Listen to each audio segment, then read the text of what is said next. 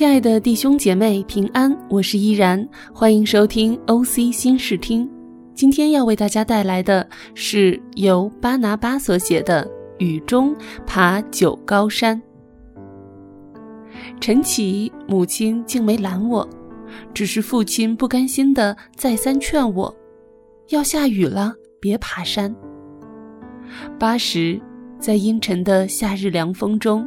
我来到位于九高山下的梁疙瘩村，举目望山，一时兴奋起来，张口唱起赞美诗：“耶稣领我，我真喜欢；盟主引导，心中平安。”一村民听到歌声，热情招呼我：“吃饭没？坐下歇歇。”山道颇陡，道上的石子显然不是从山上冲下来的。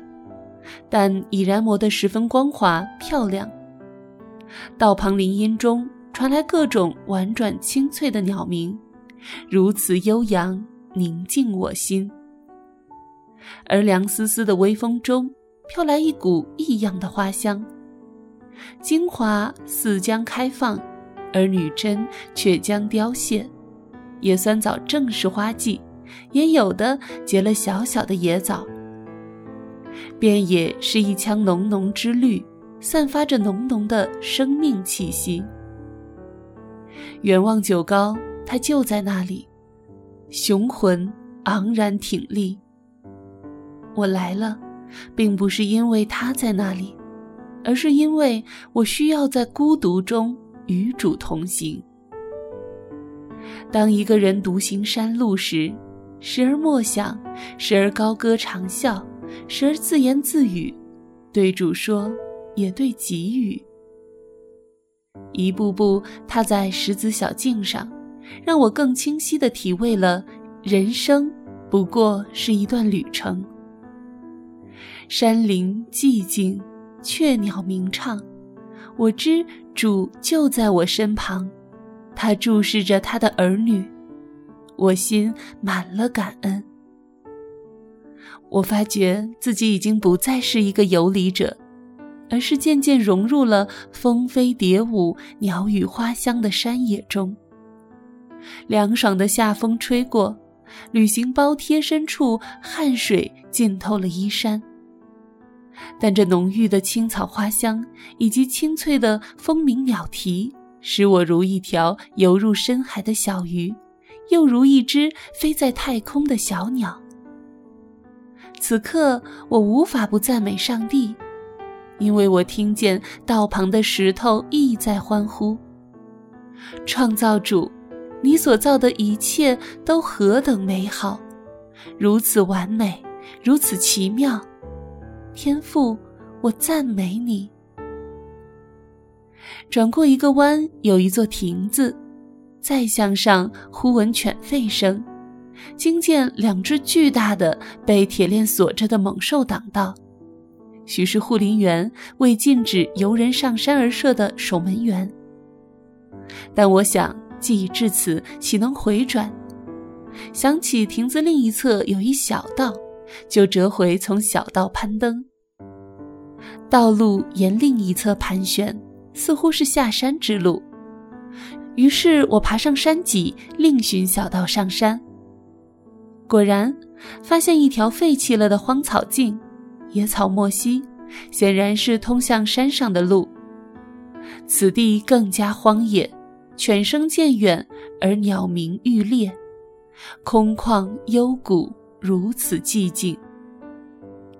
胆怯中，我向主祈祷：“主啊，我知此行是一场冒险，但只要有主同在，无论何往，我一无所惧。”因你就在孩子身旁，主啊，也同样引导孩子的人生路，让孩子寻找到人生的使命，如此孩子才有活着的意义。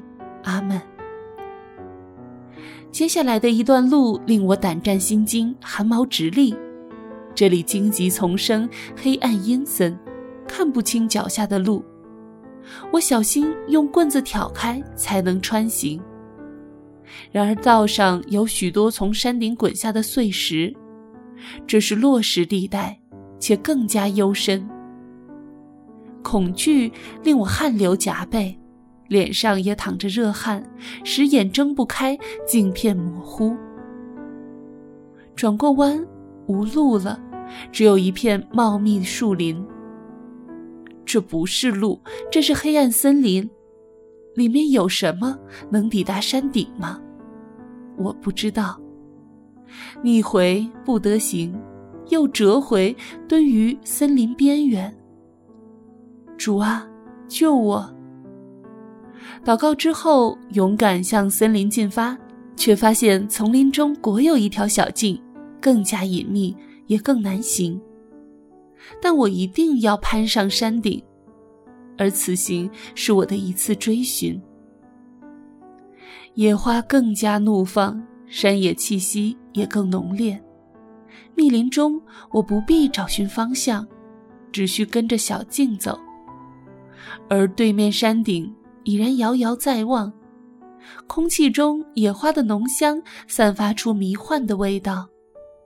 此时听到一种奇怪的鸟鸣，令人恐惧心惊。回头远眺山下平原，是酒后乡的一块块田野，农民们在其中忙碌。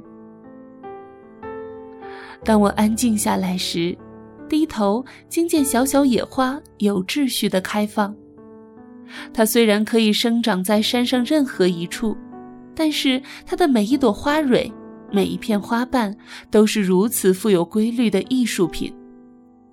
上帝是伟大的数学家，又是杰出的艺术家。每一朵花都在彰显造物主的荣耀，而我们人，不也应该恪守本分，在自己的位置上荣耀上帝吗？做好自己，比寻找更佳的位置更合主心意。中午，天空忽然下起雨来，求主保守我平安登顶，也平安回到父母身边。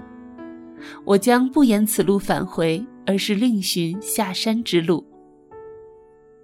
忽然间，就到山顶了。森林依旧，小路平缓。山顶实在是一处世外佳境，坦然行进，从容越过山巅的九高庙。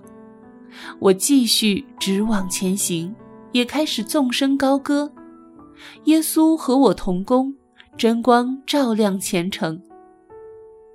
天空小雨依旧。父亲忽然打来电话，可惜讯号断了，没接通。我想沿鹤鸣峡下山，但我不确定路。一个人在山上闲走，休息了会儿，又开始纵声高歌。此时右脚掌剧痛，腿也发困，几乎抬不起来。我在一小水潭边发现了一根手杖，开心多了一条腿。此时已过午，山上热起来，汗水从脸上流淌，如一条条毛毛虫在爬，背后汗浸衣衫。终于到了通往鹤鸣峡的石阶路，我松一口气。赞美主。回到家，雨也下得大了。吃完母亲做的红薯面条，喜乐而感恩。